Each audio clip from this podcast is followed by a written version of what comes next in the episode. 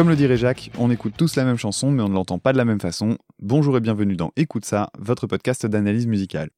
On se retrouve cette semaine pour une nouvelle analyse. Ça a commencé à faire un petit moment que je m'étais pas amusé à plonger dans les entrailles d'un seul et même album, et j'ai cru comprendre que ça manquait à certains et certaines d'entre vous.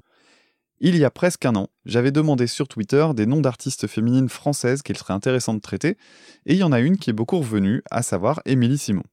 C'est donc à elle que je me suis intéressé, sans aucun a priori ni positif ni négatif, pour la simple et bonne raison qu'en dehors de son nom que j'avais déjà entendu, je ne connaissais absolument rien à son sujet.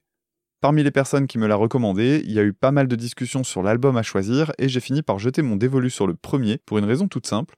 J'adore l'exercice du premier album. Le sien porte tout simplement le nom Émilie Simon et il est paru en 2003 alors qu'elle avait 25 ans. Pour une première production, spoiler alert, c'est assez impressionnant. Je suis d'ailleurs pas le seul à le penser puisqu'elle a obtenu une vraie reconnaissance professionnelle avec le prix du meilleur album électronique aux Victoires de la musique 2004 et public avec un disque d'or en dépassant les 100 000 ventes. Émilie Simon est vraiment une artiste au sens propre du terme. J'aurai l'occasion de développer dans quelques minutes, mais c'est elle qui est derrière les textes, les mélodies et surtout les arrangements qui sont d'une grande diversité et surtout de très grande qualité. On est donc devant le fameux trio de compétences autrice, compositrice, interprète, auquel s'ajoute donc arrangeuse, qui est à mon sens sa plus grande qualité. Malgré tout, à l'époque, je ne m'étais pas du tout intéressé à elle et, à tort, je l'identifiais comme une chanteuse qui passe à la télé, entre guillemets. Ce n'est qu'en voyant l'insistance dans mes mentions que je me suis décidé à la découvrir et c'est une des meilleures rencontres que j'ai faites depuis les débuts du podcast. Le tout premier titre que j'ai entendu, c'est donc Désert, le morceau d'ouverture qui a aussi servi de premier single à l'époque. Un titre très doux, avec une batterie jouée avec des balais, alors non pas ceux avec lesquels on fait le ménage, mais des sortes de baguettes constituées d'un ensemble de fines tiges métalliques qu'on trouve beaucoup dans le jazz parce que ça permet pas mal de nuances dans la douceur. Belle introduction qui illustre deux particularités de cet album, à savoir sa délicatesse, mais aussi et surtout le soin apporté dans le chant, avec ses lignes harmonisées et les bidouillages électroniques qu'on applique dessus.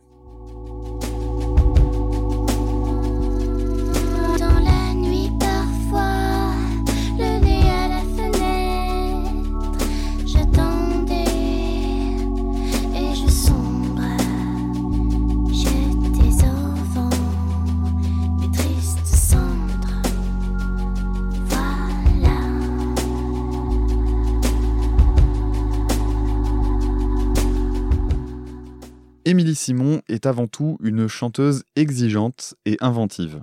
Son chant est vraiment à considérer comme un instrument à part entière, mais pas dans le même sens qu'une Camille, qui la pousse dans tous ses retranchements. Non, ici c'est plutôt susurré, on lit parfois dans les critiques que ça minaude, qui a un timbre enfantin, et sans aller jusque-là, il faut reconnaître que ça peut déplaire au premier abord. Alors, pourquoi je dis qu'elle considère le chant comme un instrument à part entière? Eh bien tout simplement parce qu'elle lui applique toute une série de traitements qu'on trouverait plutôt sur des guitares ou des synthés. Le son de sa voix est souvent trituré, mais toujours de manière assez subtile pour ne pas devenir trop lourd. Prenons par exemple le titre aux accents trip-hop Secret. Dans l'extrait que je vais vous passer, prêtez attention au traitement sonore de sa voix. En à peine 30 secondes, il y a plusieurs sons assez différents. Dans un premier temps, vous remarquerez que la voix est traitée par une équalisation. L'idée derrière ce mot barbare, c'est de réduire ou d'augmenter certaines fréquences. Par exemple, petit tour de magie, vous entendez maintenant ma voix avec un traitement type radio, pour lequel j'ai retiré toutes les basses et les aigus, au profit des médiums. Et si je pousse encore un peu le curseur en prononçant tout ça, on se retrouve avec une sorte de son de vieux téléphone. Dans l'extrait que je vais vous passer, c'est bien plus subtil, on le sent pas tout de suite. En fait, on le remarque quand on revient à un traitement bien plus neutre qui va du coup prendre du relief. Donc ça, c'était le premier traitement. Le second, c'est un effet de type flanger ou un filtre, c'est assez difficile à percevoir sur un passage aussi court, qui va vraiment fortement transformer la voix en deux temps, légèrement d'abord, puis de façon bien plus appuyée.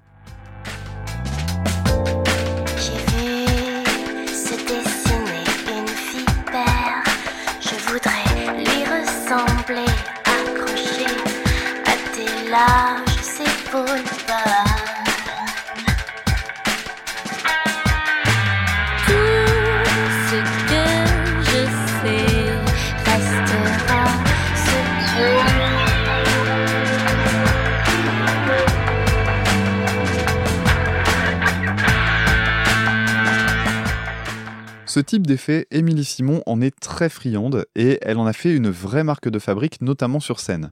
Si vous ne l'avez jamais vue, laissez-moi vous décrire la chose. Elle porte sur son avant-bras gauche un dispositif appelé le bras, B-R-A-A-H-S, pour Brissot Radio Acquisition for Acapella Hand Selector. Le bras, B-R-A-A-H-S, c'est donc une sorte de machine au look steampunk créée par un certain Cyril Brissot, dont je vous reparle dans une minute. Cet outil, on voit Émilie Simon le triturer pendant ses prestations et c'est simplement un dispositif qui va permettre d'activer et de contrôler différents effets. En termes purement scéniques, c'est une idée de génie. Ça intrigue et on est attentif au changement quand on la voit le manipuler, ça donne vraiment l'impression d'avoir affaire à une personnalité unique. Et pour cause, le bras est justement un instrument unique et il en est maintenant à sa troisième version. Aujourd'hui, il a un style vraiment très steampunk, très très classe, et il a vraiment l'air d'être bien plus complet que celui de 2003-2005, qui se contentait de quelques interrupteurs, potentiomètres et un joystick sans esthétique particulière. Même si, personnellement, j'adore le côté do-it-yourself de cette période. Ce fameux bras est un outil qui permet de manipuler un logiciel de traitement de la voix permettant d'appliquer différents effets. Les filtres dont je vous parlais il y a quelques instants, mais aussi un effet très élégant qu'on appelle parfois le freeze et dont le principe est de geler la note chantée dans une sorte de réverbération infinie. Pour vous donner une idée, je suis allé chercher une utilisation du freeze à la guitare, grâce à l'excellent youtubeur Florent Garcia. Florent Garcia est un très bon guitariste qui fait dans la vulgarisation sur la guitare et le rock en général, et dans une de ses vidéos, il fait la démonstration d'un de ses presets personnels pour le logiciel Guitar Rig, dans lequel il utilise le freeze, et voici ce que ça donne.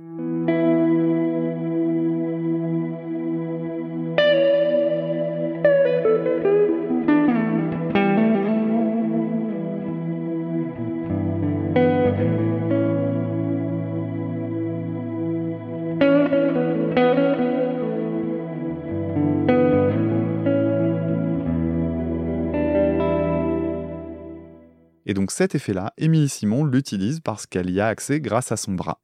Alors le plus gros atout du bras, c'est de rendre un peu spectaculaire cette utilisation d'effets qui habituellement sont conçus via l'utilisation de pédales, utilisables au pied et assez rarement utilisées par des chanteurs ou des chanteuses. Alors qu'est-ce que ça donne sur scène? Encore une fois, si Émilie Simon en use, elle n'en abuse pas. Donc tendez bien l'oreille.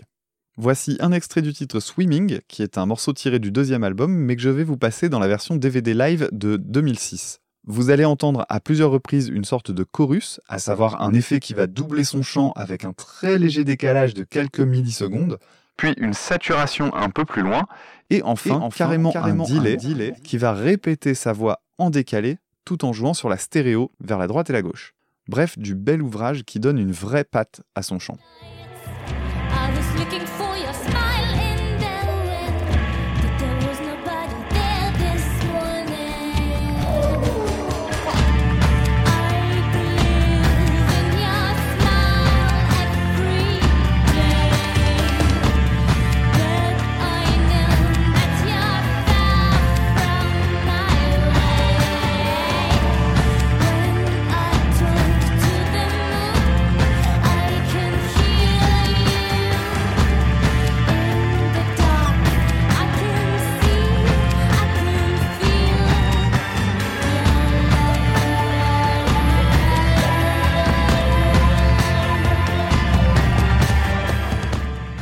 Ce fameux bras a été conçu par un certain Cyril Brissot, intervenant à l'époque à l'IRCAM, l'Institut de recherche et coordination acoustique slash musique, qui est rattaché au Musée d'art contemporain Beaubourg à Paris. Cet endroit a été fondé par ni plus ni moins que, excusez du peu, Pierre Boulez, un incontournable de la musique contemporaine qui a notamment travaillé avec Frank Zappa. C'est un lieu de recherche au sens scientifique du terme sur le son et la musique, et Cyril Brissot y enseignait quand Émilie Simon était encore étudiante en musicologie à la Sorbonne. Parce que oui, je ne l'ai pas encore dit, mais elle a vraiment un parcours très orienté avec un père ingénieur du son, du conservatoire depuis l'enfance, et enfin une licence de musicologie, puisqu'elle s'est arrêtée avant de terminer son master. C'est donc au cours de ses études qu'elle rencontre Cyril Brissot lors d'un module associé à l'IRCAM. Si vous avez déjà eu l'occasion de voir des lives, vous avez sans doute remarqué ce monsieur au chapeau haute forme, planqué derrière des machines de toutes sortes et d'autres instruments New Age fait maison. On pouvait notamment voir sur scène à l'époque un instrument appelé le cadre, qui n'est autre qu'un simple cadre évidé dans lequel on passe la main pour produire des sons. On pouvait également trouver une sorte de clarinette entrée dans un étui et jouée de façon verticale, et pas mal d'autres curiosités qui rendent le jeu de scène assez fascinant. À noter également que Cyril Brissot utilisait sur scène en 2003 plusieurs ordinateurs de la marque à la pomme, ainsi qu'un Jazz Mutant Lemur, sorte de tablette tactile servant de boîte à rythme ou d'interface pour contrôler des effets en direct, des objets plutôt mis en valeur sur scène qui donnaient un peu l'impression d'avoir affaire à une sorte de scientifique de la musique, ce qui est plutôt courant en électro mais beaucoup moins dans la pop. Pour en revenir au bras, il ne s'agit pas d'un simple assemblage de pédales d'effet. Cet outil est relié à un ou même plusieurs ordinateurs qui vont manipuler différents logiciels conçus au sein même de l'IRCAM. Vous pouvez d'ailleurs les retrouver sur le net, ils sont accessibles, tous sous Mac, certains sous Windows, et ils ont comme particularité d'être extrêmement malléables. Parmi les noms mentionnés en interview, on trouve AudioSculpt, qui porte bien son nom puisqu'il permet de sculpter le son en changeant très simplement différents paramètres, Diphone, Modalis, et surtout le plus employé, Max/MSP. C'est d'ailleurs à l'aide de ce programme qu'a été développé le logiciel Voix Eve 098, qui est donc le logiciel utilisé par Émilie Simon. Le principal intérêt de Max MSP, c'est qu'il s'agit d'un programme type sandbox ou bac à sable. En gros, vous l'ouvrez, c'est vide et c'est vous qui décidez entièrement de ce que vous voulez en faire. Habituellement, programmer entièrement un effet demande de le faire à partir de lignes de code en aveugle sans pouvoir vérifier le résultat immédiatement. L'idée, c'est qu'on doit le compiler avant de l'utiliser, le transformer en .exe si vous voulez. Pas avec Max MSP qui justement permet de travailler en temps réel. Inutile donc de créer des tas de lignes de code et de croiser les doigts au moment où on le compile, pas du tout. On part d'une page vierge et on implémente sur une sorte de plan de travail tout ce qu'on veut et on voit ce que ça donne. Alors je préviens tout de suite, Max MSP est téléchargeable et pas si difficile d'accès, mais il est très intimidant et vous allez tout de suite comprendre pourquoi. Admettons que je veuille juste un synthé qui fonctionne en cliquant sur des touches. Donc je fais apparaître un petit synthé sur mon interface en un seul clic, pas de problème, sauf qu'il n'y a aucun son qui en sortira. Non, parce que pour le logiciel, vous avez fait apparaître une sorte de suite d'interrupteurs qui ont la forme d'un clavier et rien d'autre. Pour que ça fonctionne, il faut lui assigner une sortie, donc on va faire apparaître une enceinte. Toujours pas de son. Eh bien oui, parce qu'il faut aussi lui assigner une tonalité. Donc il va falloir intégrer une petite fenêtre avec les informations nécessaires, etc. etc. En gros, il faut tout lui expliquer, du début à la fin. Alors c'est plutôt fastidieux, vous l'avez compris, Malgré tout, c'est aussi sa force, parce que comme vous faites tout vous-même, ça le rend extrêmement malléable. Vous pouvez par exemple, avec quelques commandes simples, proposer au programme de générer des suites de notes. On peut même lui indiquer certaines contraintes, comme par exemple jouer les 12 notes de la gamme chromatique sans répéter deux fois la même, avant de recommencer, qui est exactement le principe de la musique dodécaphonique dont je vous parlais dans mon épisode 88, Est-on vraiment libre quand on compose? Et puis, vous pouvez embrayer avec plein d'idées comme faire en sorte que lorsqu'une certaine note est jouée, elle entraîne une autre commande, etc., etc. Un petit peu comme un effet de domino, si vous voulez. Quand on n'y connaît rien, pour être tout à fait honnête, c'est vraiment trop libre. On s'y perd en essayant un peu tout et n'importe quoi, mais quand on le maîtrise, ça devient un outil au nombre de possibilités colossal. Si le sujet vous intéresse, j'ai mis sur la page de l'épisode du site écoutesapodcast.fr les liens vers les logiciels et des tutos disponibles sur YouTube. Vous allez voir, c'est assez fascinant. Le bras permet donc à Émilie Simon de travailler sa voix en direct sur scène et retranscrire les bidouillages présents sur album. Tiens d'ailleurs, vous vous souvenez du freeze dont je vous parlais tout à l'heure avec Florent Garcia? Eh bien, je vous ai trouvé un extrait live d'Émilie Simon où elle active cet effet à l'aide de son bras. Et ça n'est pas un hasard si on trouve un freeze sur ce morceau, puisque ça se passe sur le titre bien nommé Ice Girl, tiré de la BO qu'elle avait composée en 2005 pour le film La Marche de l'Empereur. Et au passage, essayez de deviner quel est l'instrument qui crée cette saturation à la fin de l'extrait.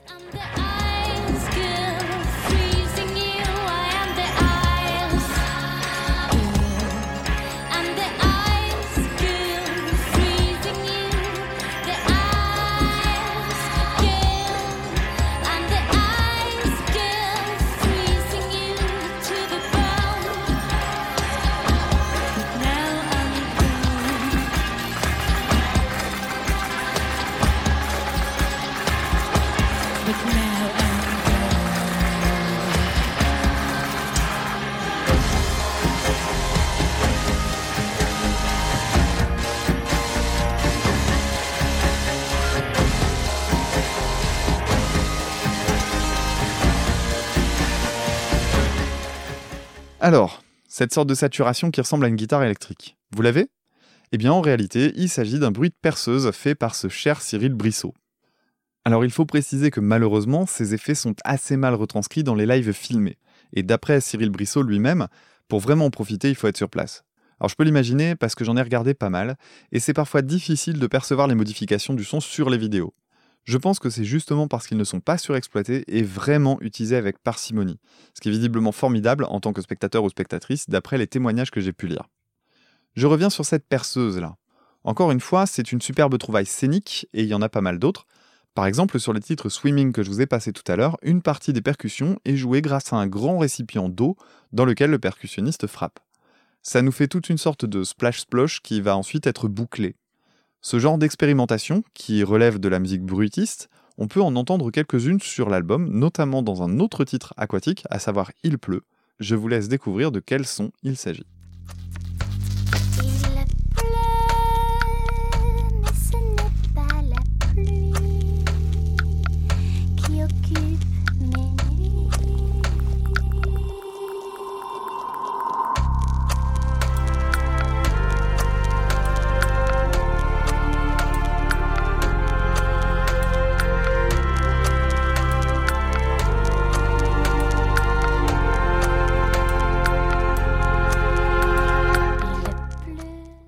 Il s'agit d'un bruit de craquement d'allumettes qu'on entend très clairement au début du titre, puis qui vient se mélanger et devenir une sorte de percussion comme une autre, chose qu'on retrouve également chez Billie Eilish dans son titre Watch.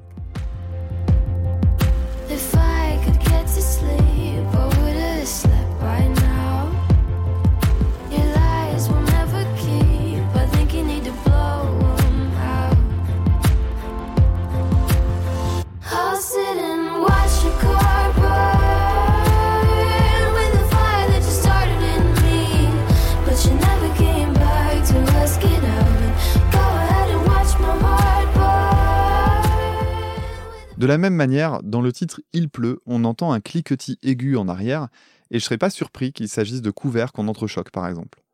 Ce genre de petits détails met en évidence qu'on n'est pas vraiment devant un simple album de variété sans prétention, mais bien face à une véritable première œuvre d'artiste à part entière, qui en a sous le pied, et qui a trouvé une personne aussi talentueuse qu'elle pour gérer l'aspect sound design sur l'album. Car oui, si les bidouillages sont en partie dus au travail conjoint de Cyril Brissot et d'Émilie Simon, l'album est entièrement arrangé par Émilie Simon elle-même qu'il a pourtant composé et enregistré dans des conditions apparemment plutôt spartiates, puisqu'elle explique elle-même en interview avoir travaillé dessus dans des squats. C'est pourquoi, après avoir pas mal parlé de cet aspect technico-scénique, je voudrais évoquer plus généralement les arrangements et la composition des titres, parce que ces chansons, Émilie Simon les a écrites avec beaucoup de soin dans des styles assez différents. En dehors de l'aspect électronique très présent sur l'album, on trouve de nombreux instruments tirés de l'orchestre classique qui vont donner à certains titres un aspect très pop orchestral, teinté de trip-hop vraiment élégant. Prenons par exemple l'excellent Blue Light, en presque fin d'album, avec juste ce qu'il faut de gravité et de mélancolie.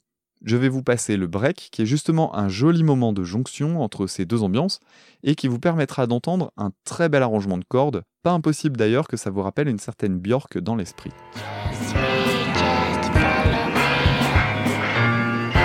podcast.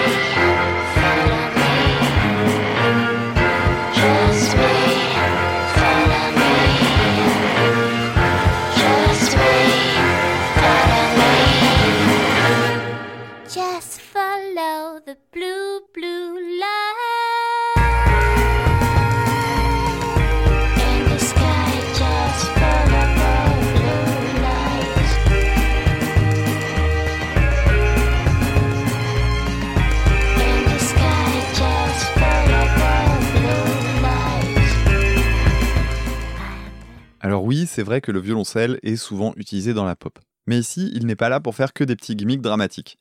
Et c'est surtout ça qui m'a plu dans l'album. Chaque instrument est à sa place et les lignes sont très très bien écrites.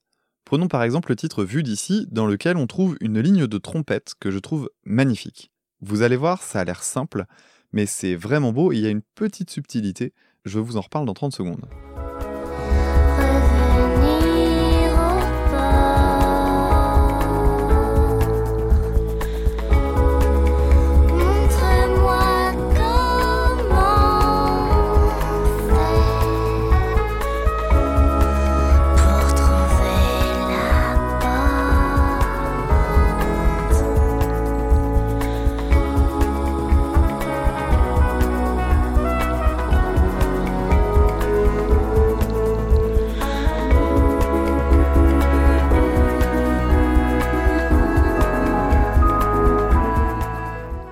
Dans ce simple passage, il y a une petite astuce qui vient épicer le morceau et que j'adore. Si vous avez fait attention, on a deux trompettes qui vont se superposer en créant de jolies dissonances. La première trompette va monter, puis descendre, en laissant traîner certaines notes. Voici ce que ça donne si je vous la refais isolément.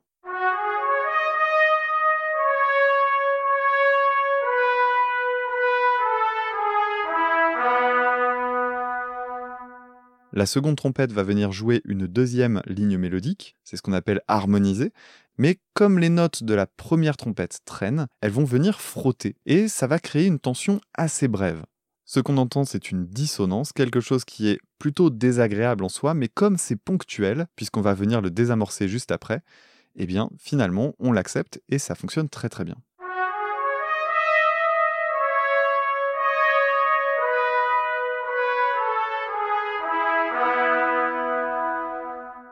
Je pense qu'une autre façon plus conventionnelle d'écrire ce passage, ça aurait été de zapper toute la première dissonance qui est en fait due à l'intervalle de seconde mineure, qui est assez brutal. Si ça sonne un peu barbare dit comme ça, l'intervalle de seconde mineure, c'est simplement le fait de jouer les deux notes qui se suivent sur le piano en même temps. Et c'est ce qui se passe ici quand on joue le Mi et le Mi bémol en même temps.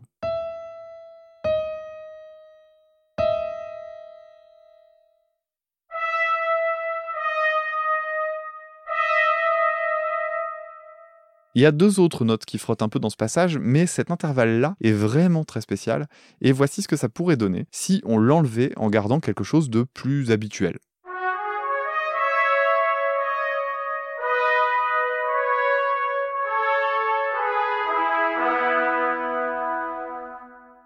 Vous voyez, c'est assez proche, mais le problème d'une écriture comme celle-là, c'est que ça manque clairement de piment. Et ce genre de petite harmonie, il y en a des dizaines sur cet album, ce qui le rend vraiment passionnant quand on l'aborde en détail. Alors cependant, il reste quelques titres plus directs qui m'ont un peu laissé sur ma faim. Je pense notamment au titre To the Dancers in the Rain, qui, même s'il est joliment arrangé, est assez peu original et sonne un peu creux finalement comparativement à pas mal d'autres morceaux sur l'album.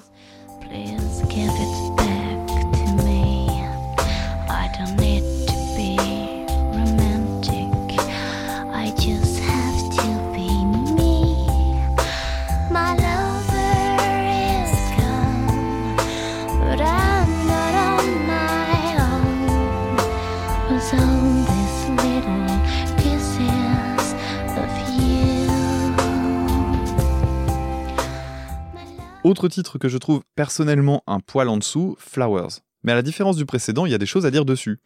Déjà, changement de style avec une ambiance rock des années 60 grâce à ce joli son de Fender et sa reverb, le tambourin, l'orgue, etc., etc.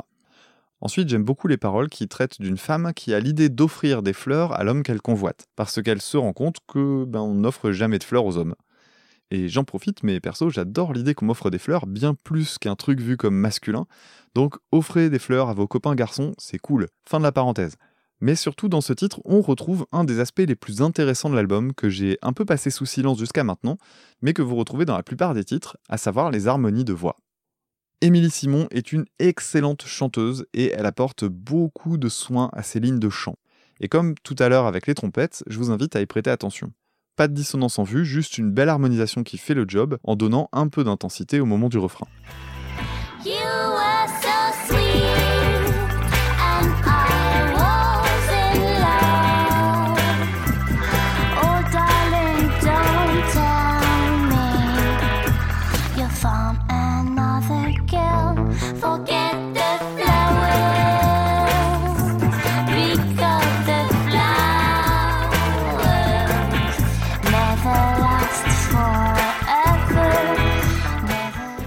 Si les harmonies vocales et les bidouillages sur scène mettent en valeur les capacités d'Émilie Simon, l'album est également parsemé de passages bien plus sobres en termes de chant. Celui qui clôt l'album, Chanson de toile, en fait partie. Dans ce titre, on est sur un registre bien plus intimiste avec un chant susurré qui s'appuie sur un très bel instrumental où dominent les instruments de l'orchestre classique. On avait déjà perçu du violoncelle, on va le retrouver ici, mais accompagné de flûte traversière et surtout de harpe. Pas d'électronique ici, on est dans l'épure la plus totale, qui souligne le fait que l'originalité dont je parlais au début n'est qu'un accessoire dans sa panoplie. Émilie Simon compose avant tout de jolies chansons. Je tisserai des chants aux soirées au levant, un point pour chaque étoile, chanson de toile. Je tisserai des aux soirées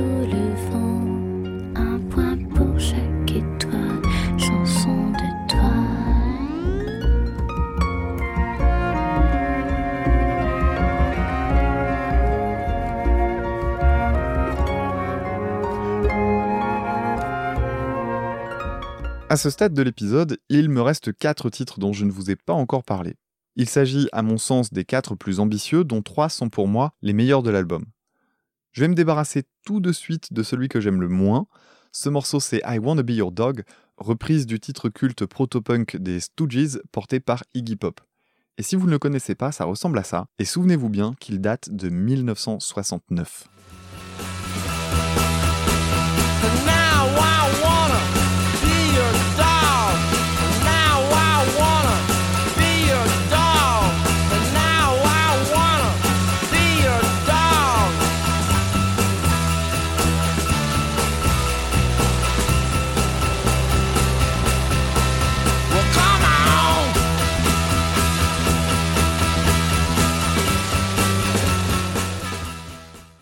Que peut bien en faire une chanteuse comme Émilie Simon Évidemment, elle va pas s'aventurer sur le terrain du punk, elle va se l'approprier dans une version qui lui correspond, à savoir une sorte de pop électro qui va garder ce riff signature sur trois accords tout en l'agrémentant de pas mal d'autres choses.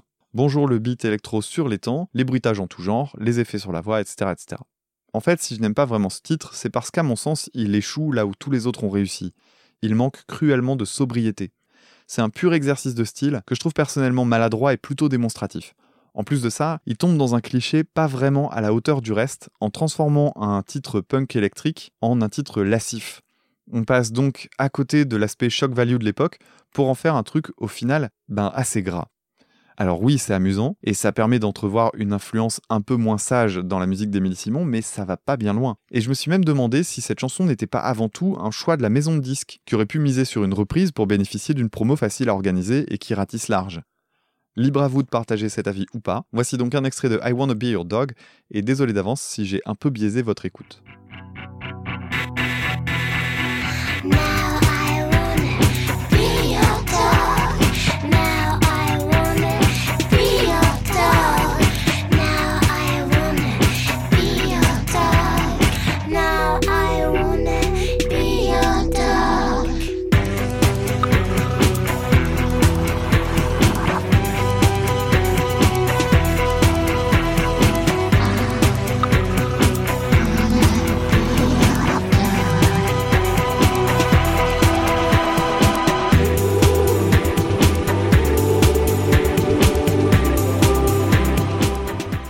Il y a une chose que je n'ai pas encore abordée, mais qui a son importance, à savoir la durée moyenne des titres. 7 parmi les 12 atteignent à peine les 3 minutes, voire bien moins, et pour autant, ce sont des chansons qui parviennent à créer de jolies montées en intensité. L'exemple qui me vient le premier en tête est le morceau Graine d'étoile, qui est chanté en duo avec un certain Perry Blake, chanteur irlandais plutôt inconnu en France, dont la voix pourra vous rappeler celle de Neil Hannon, chanteur du groupe Divine Comedy, auquel j'ai beaucoup pensé à l'écoute de cet album. Le titre repose sur une simple montée marquée par un kick, accompagné par un bruit qui ressemble à celui d'une boîte à gâteaux métallique. Puis arrive une contrebasse qui vient apporter une tonalité assez sombre et qui va ensuite trouver sur sa route une guitare, un orgue, des cordes. Bref, encore une fois, un bel arrangement que je vous recommande surtout pour la fin. Le titre se termine avec une basse saturée plutôt pesante que vous entendrez dans un instant et qui arrive très progressivement. Tellement progressivement qu'il est impossible de dire exactement à quel moment elle démarre.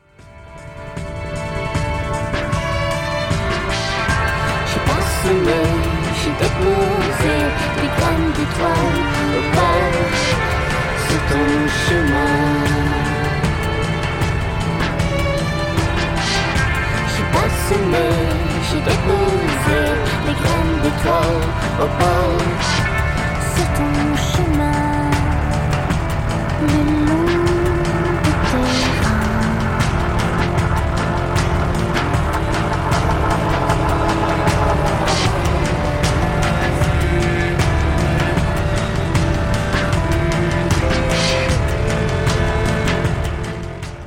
Autre titre qui conjugue parfaitement toutes les qualités, Dernier lit. Entre bruitages qui servent de percussion, lignes de chant et paroles superbes, et surtout arrangement de malade, c'est un des plus gros morceaux de l'album. Petit bonus pour celui-là dans sa construction que j'aime énormément, une sorte de contre-climax. Ce que j'appelle contre-climax, ce sont ces fins qui préparent une sorte d'explosion finale qui finalement n'arrive jamais. Mon exemple préféré, je l'avais évoqué dans un vieil épisode, le numéro 21, qui portait justement sur l'exercice du climax en musique. Il s'agissait d'un titre du groupe Tomahawk qui ne fait apparaître son refrain qu'une seule fois et fait une montée vers un deuxième qui finalement n'arrive pas. Ce morceau c'est Captain Midnight et si ça vous intéresse, je l'ai mis sur la page de l'épisode du site dont le lien est en description. Chez Émilie Simon, le principe est exactement le même. On a un moment qu'on identifie comme le refrain parce qu'il est plus intense au niveau de l'instrumental et parce qu'au niveau des paroles, on sent une rupture de ton. Alors la question c'est, est-ce qu'il s'agit véritablement d'un refrain? Eh bien justement pas le principe du refrain est basé sur la répétition. Or ici, le titre s'arrête juste avant, tout comme dans Captain Midnight. Une petite coquetterie qui peut être très frustrante, mais que je trouve au contraire très rafraîchissante. Si vous connaissez d'autres morceaux qui reposent sur la même structure, n'hésitez pas à me le signaler via Twitter, franchement ça m'intéresse.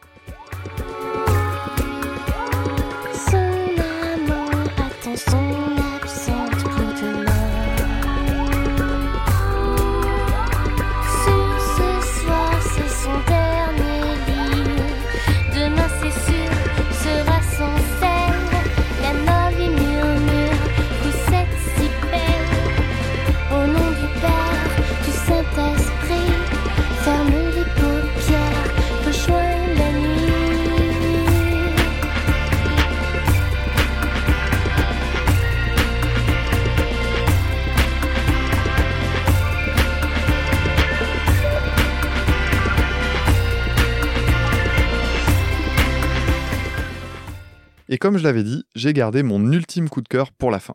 Ce morceau, c'est Lise, qu'on trouve en deuxième position sur l'album. Introduit par une harpe sur laquelle se pose une percussion chaotique qui ressemble à des brushes qu'on a samplées aléatoirement, c'est un des titres les plus doux et les plus soignés en termes d'arrangement. On retrouve dans ce morceau notamment un effet sur la voix que je trouve assez incroyable. La première fois que j'ai entendu, j'ai eu la sensation d'entendre la voix comme à travers un verre. Je m'explique. J'avais l'impression d'entendre comme si j'avais les oreilles recouvertes d'un casque. Et en même temps, le son avait un côté cristallin et grinçant, un peu comme deux morceaux de verre qu'on fait glisser l'un contre l'autre. Je vous passe un extrait court dans lequel on l'entend isolément.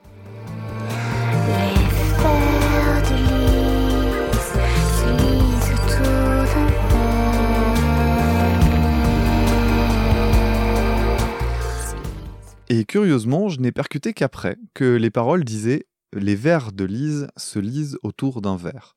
Passons sur la double homophonie dans le texte que je trouve vraiment brillante, au passage, et je me suis demandé a posteriori si cette sensation était due aux paroles ou si au contraire Émilie Simon et Cyril Brissot avaient réussi à traiter le son de manière super évocatrice. Alors aucune réponse à ça, mais je trouve vraiment cet effet fascinant. Dernier point et non des moindres pour lequel j'aime profondément ce titre, la ligne de basse. Et j'en reviens encore une fois à la qualité d'écriture que j'évoquais notamment avec les trompettes du titre Vu d'ici. Pendant le refrain, la ligne de basse va se décaler à un moment très précis par rapport au reste. En principe, dans un morceau standard, les instruments jouent sur les temps. C'est-à-dire qu'on compte 1, 2, 3, 4, et les changements de notes s'alignent là-dessus. Ou alors exactement à la moitié entre ces deux temps. 1 et 2 et 3 et 4, et dans ce cas-là, on change sur les et. Le plus important, si on veut que tout tienne à peu près debout, c'est que le retour sur le 1 soit synchronisé pour tous les instruments. Sauf que dans Lise, eh ben c'est pas le cas pour la basse. Alors je vous ai reproduit ce passage avec un clic sur les temps pour que vous saisissiez bien ce qui se passe. Écoutez attentivement, vous entendrez que la basse, à un moment précis, joue une phrase trop longue, ce qui va l'empêcher de reprendre son pattern sur le 1. Vous entendrez donc la note la plus grave, qui donne la tonalité, arriver juste après le clic. Qui plus est, dans la ligne de percussion, il y a des espèces de tomes très en arrière qui viennent souligner la ligne de basse, ce qui rend les choses encore plus acrobatiques.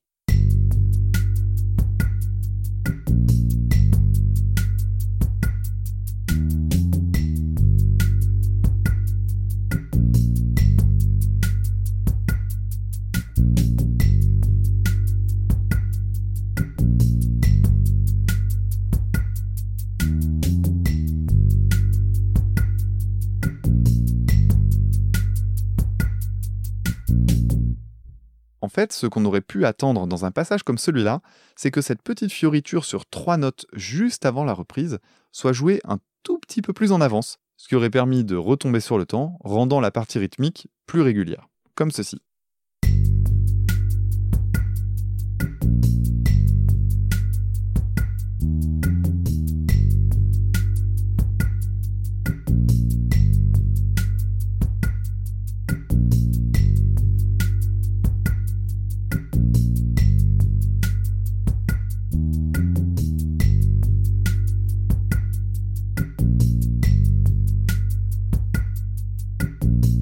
Alors pris isolément, comme je viens de vous les reconstituer, on sent qu'il y a un petit truc qui déconne un peu, mais ça passe.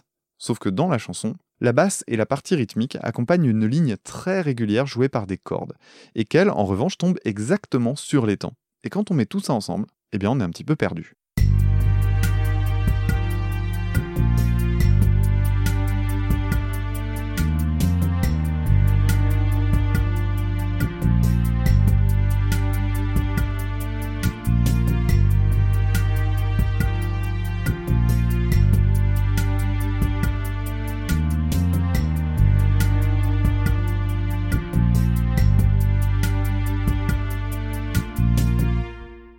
Voici donc maintenant ce que ça donne en contexte à la fin de l'excellent titre Lise. Vous noterez que la basse est plus riche que celle que je vous avais reproduite, j'avais un peu simplifié les choses pour mettre en valeur ce petit décalage.